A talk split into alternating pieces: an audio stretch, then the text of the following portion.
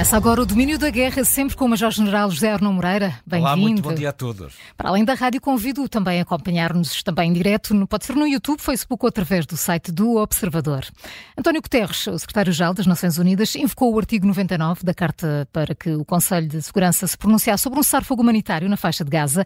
13 membros do Conselho votaram a favor, o Reino Unido absteve-se e os Estados Unidos uh, utilizaram o seu direito de veto e votaram contra. Entretanto, já esta semana, General, a Assembleia Geral Geral aprovou com 153 votos a favor esse pedido de cessar-fogo humanitário. E agora, o que é que se segue? Ai, eu gostaria de abordar este, este assunto em duas vertentes. A primeira vertente é a das razões. Uhum. As razões que levaram o secretário-geral das a invocar o artigo 99. a invocar o artigo 99. Uma coisa que nós já nos tínhamos esquecido que existia. Porquê agora? Uhum. Que, é, que, que, situação foi vista neste momento que ameaçasse a paz internacional que levou António Guterres a fazer isto? Portanto, eu gostaria de colocar isto primeiro do lado das razões, depois do lado das consequências, porque esta ação também tem consequências e essas consequências é, é, é sobre as consequências que nós muitas vezes é sobre os efeitos que nós temos que medir se as medidas foram adequadas ou não foram adequadas, se as decisões foram boas ou não foram boas. Bom, vamos começar pelas razões. As razões são absolutamente compreensíveis do ponto de vista do secretário-geral das Nações Unidas. Todos nós temos acompanhado a desgraça e as imagens, as tragédias que vão ocorrendo na, na, na faixa de Gaza e a, acreditamos e sabemos que, uh, que António Guterres é pelo aquilo que foi o seu passado. Ele foi alto comissário das Nações Unidas para os refugiados uhum. e, portanto, está muito sensibilizado para estas questões dos refugiados não apenas está sensibilizado, como porque foi alto responsável das Nações Unidas, ele conhece muita gente envolvida nestas várias agências das Nações Unidas que tratam o problema dos refugiados. E, portanto, a pressão sobre ele. Não era apenas uma pressão de natureza internacional, mas era também uma pressão interna por parte daquilo que são as agências das Nações Unidas. E, portanto, ele como teve um contacto muito estreito durante o que 10 uhum, anos nestas nestas nestas uh, funções, certamente que estava também muito sensibilizado para esta questão. Portanto, eu compreendo as razões Agora, o que eu entendo é que as consequências desta sua ação não foram, não ajudaram em nada a resolução do conflito. E eu vou procurar explicar porquê.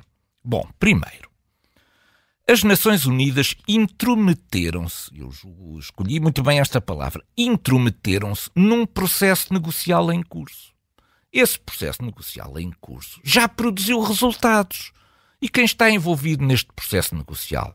Bom, está o Qatar, mas estão também os Estados Unidos, está o Egito e, portanto, está aqui uma plataforma suficientemente diversa para poder encontrar aqui as pontes necessárias de diálogo para encontrar soluções.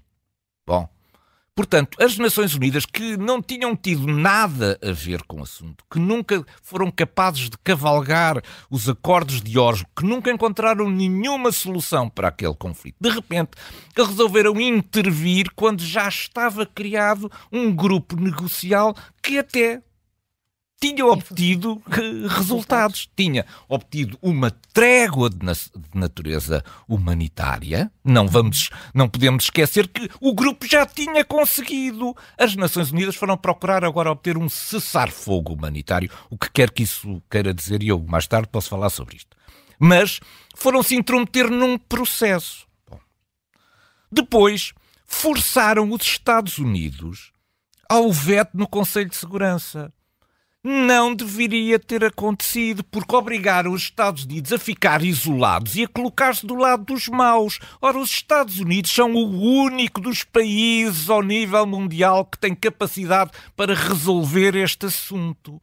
E, portanto, as Nações Unidas, ao colocarem Estados Unidos isolados no seu veto internacional, estão a atribuir o rótulo, a colar a etiqueta do mal no único país que pode resolver a questão. Isto não é questão. Não, não, nós não podemos ficar apenas pelas razões, temos que ver depois as consequências destes conjunto ainda mais uma, um, uma coisa mais complicada. É que produziu uma clivagem entre os Estados Unidos da América e o Ocidente alargado. E nós dispensávamos completamente isto. Nós, quando vimos o voto na Assembleia Geral das Nações Unidas, vemos que largamente o Ocidente alargado votou ao lado do Irão, contrariamente aos Estados Unidos da América.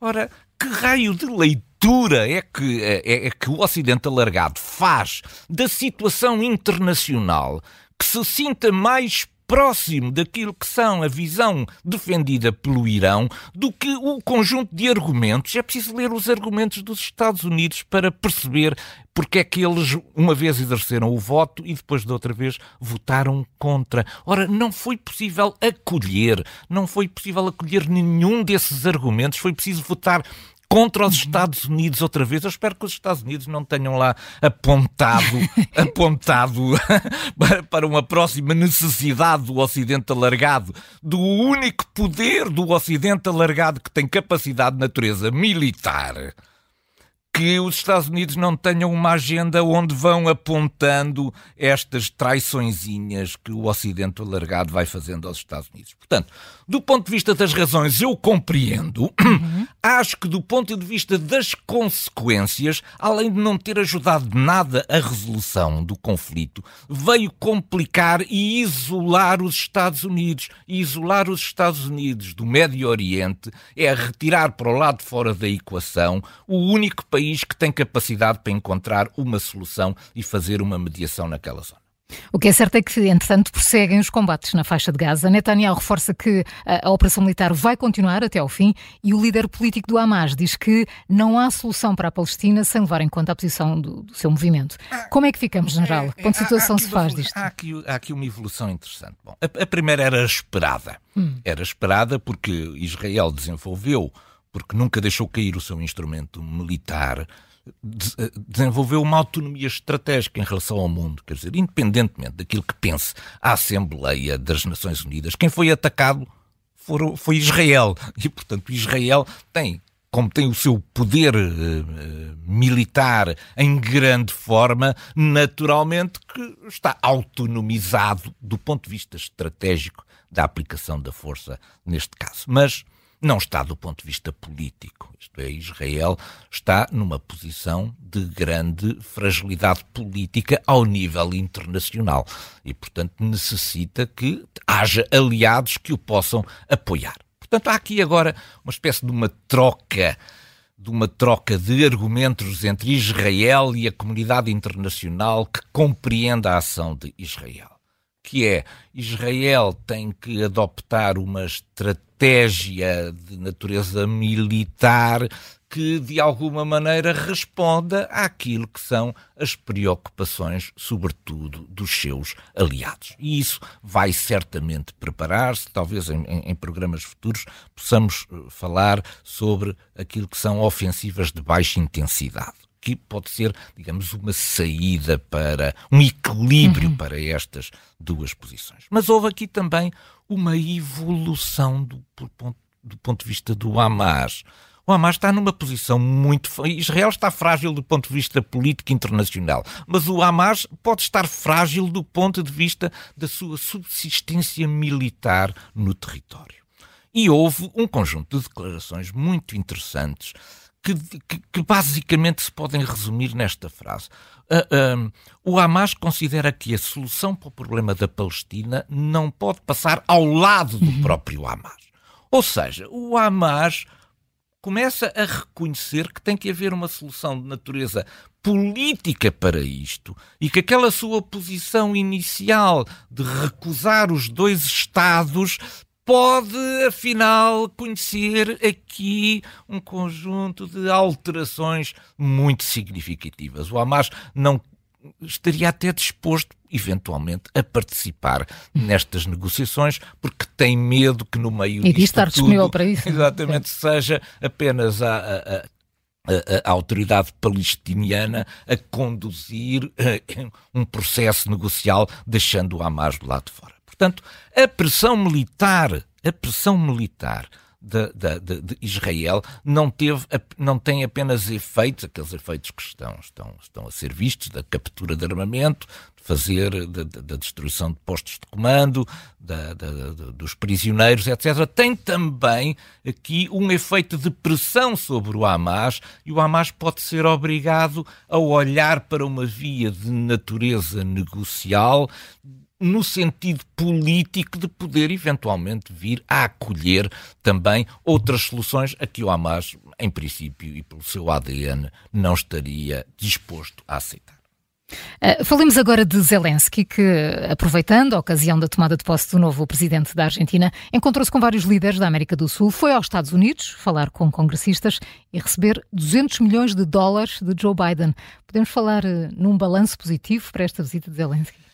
Esta visita teve certamente bastante menos impacto mediático do que tiveram as visitas anteriores. Bom, isto ocorre por causa do ambiente absolutamente explosivo que se passa em relação à política interna norte-americana. Portanto, é, esta visita de Zelensky aos Estados Unidos não se, não se, esperava, não se esperavam daqui um conjunto de resultados muito significativos sabíamos que poderia haver uma a, ajuda financeira que foi que foi oficialmente anunciada, mas que, que, era, que era expectável, simplesmente ela fica muito longe daquilo que são as necessidades da Ucrânia. Não é, não é apenas uma questão do dinheiro, é, é que este, é, é preciso ver qual é o circuito deste dinheiro. Grande parte deste dinheiro fica nos Estados Unidos, porque este dinheiro é utilizado para alimentar a indústria de defesa dos Estados Unidos, que por sua vez entregam equipamentos depois militares à Ucrânia. Portanto, os Estados Unidos podem anunciar que são dezenas de milhares, milhares de milhões de milhares que, que vão, que, que, voam para a Ucrânia, mas na verdade não voam para a Ucrânia, voam para a indústria de armamentos dos Estados Unidos, porque uh, são, são, são empregos, é riqueza gerada nos próprios Estados Unidos. Bom, simplesmente a visita pode ter tido mais resultados do que aqueles que são visíveis. Isto é, eh, também condena, quer dizer, eh, apelidar-me já de fracasso esta visita talvez seja exagerado. Exagerado. Isto porquê? Porque Zelensky não veio completamente desiludido da conversa que teve com os congressistas norte-americanos. E o primeiro indício técnico que temos disto é que resolveram democratas e republicanos prolongar para lá daqui daquilo que era a pausa anunciada do Natal, as negociações para se encontrar aqui uma solução. Joe Biden terá que ceder certamente alguma coisa relativamente à fronteira sul, à proteção da sua fronteira sul e à questão dos imigrantes. Os uh, republicanos também não querem ficar, parece-me a mim, com o odioso da questão do colapso militar da Ucrânia por causa da sua decisão e do seu braço de ferro. E, portanto, o prolongamento das negociações para além da pausa em si já constitui também uma boa notícia. E pode ser que, enfim, aqueles resultados que nós achamos que eram os resultados imediatos que não foram conseguidos, hum, pode ser que esta visita tenha contribuído para dar algum alento à causa ucraniana entre os republicanos e que seja possível, agora que estamos em Natal, é, em Natal e em tempo de troca de prendas, que seja possível democratas e republicanos beneficiarem a, a Ucrânia que tanto precisa deste apoio.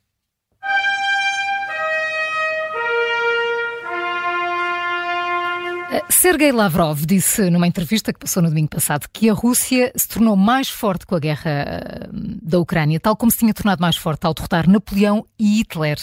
É válida esta comparação, general, ou está a lançar aqui uma imensa cortina de fumo? É, é, é não é apenas cortina de fumo, mas é também areia para os nossos olhos, porque as, as, as campanhas militares são absolutamente distintas. No primeiro caso, no caso da, da, da, invasão à Rússia por parte de Napoleão, ou no caso, na Segunda Guerra Mundial, da, da invasão conduzida por Hitler. Estamos a falar de, de, de, de um lado os russos, do outro lado os soviéticos, terem estado a lutar pela sua sobrevivência. Uhum. Isto é, foram invadidos e, portanto, tiveram que se tornar mais fortes para esse caso. O segundo caso é muito diferente, quer dizer, o caso da Ucrânia é muito diferente. a, a, a, Federação Russa não foi invadida. Ela é própria é que é o invasor. Portanto, quem teve que se tornar mais forte foram os ucranianos.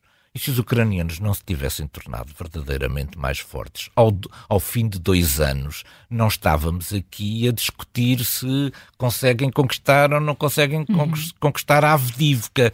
Essa é que é a questão. Portanto, há aqui fumo e areia para os nossos olhos. Mas o que me parece aqui talvez mais importante é olhar um bocadinho para este certo ar fanfarrão. Há agora uma fanfarronice que de repente despertou nas duas últimas semanas e que está patente, quer nas declarações de Lavrov, quer nas declarações do porta-voz da, da porta-voz do Ministério dos Negócios Estrangeiros, quer naquilo que foi a digamos, esta entrevista pública a que se sujeitou, o sujeitou, entre aspas, Vladimir Putin ontem, ontem, relativamente ao conjunto de questões que lhe foi que foram certamente preparadas, escolhidas e às quais para as quais ele estava muito bem muito disponível, muito, muito para, disponível para, para, responder. Para, para, responder. Mas há, um, há, um, há uma certo, um certo ar de fanfarronice. Uhum.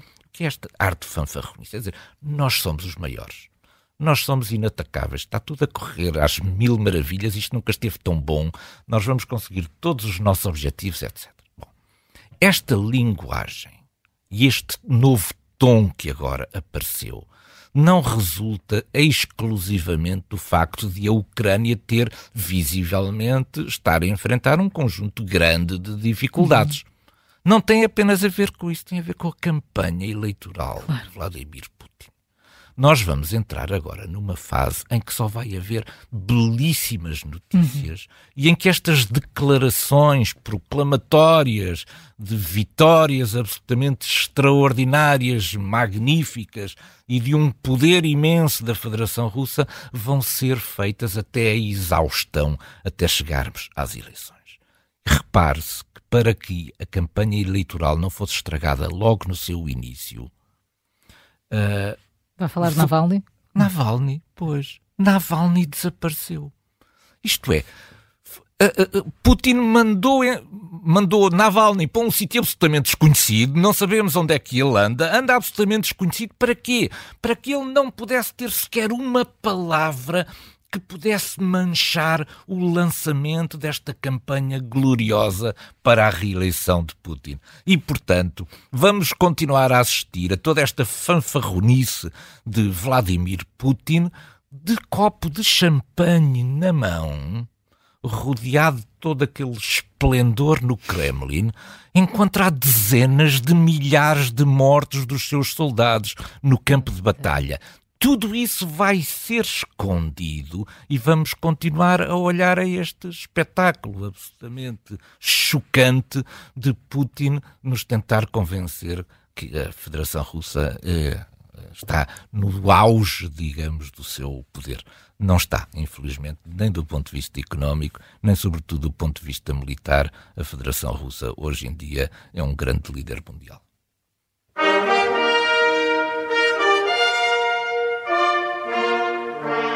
E é inevitável. Colocamos hoje o nosso ponto de mira sobre o Conselho Europeu. O encontro tinha na agenda a ajuda financeira à Ucrânia e, sobretudo, a abertura das negociações de adesão da Ucrânia à União Europeia. General, quanto à ajuda financeira, não houve acordo. Sobre a entrada da Ucrânia, a Hungria lá levantou o veto, mas houve aqui uma espécie de contrapartidas. Mas que balanço faz desta cimeira? É. é...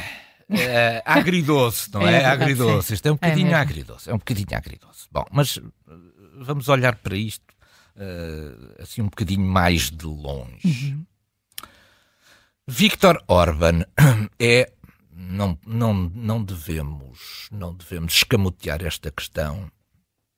É uma espécie da toupeira de Putin dentro da União Europeia. Tudo fará, tudo fará o que estiver ao seu alcance para agradar a Putin. E mesmo quando faz cedências conjunturais e temporais, como acabou por fazer quando saiu da sala, uhum. sabe que ainda existe neste processo dezenas e dezenas de pontos de decisão até que há muitos passos para muitos dar. passos para dar.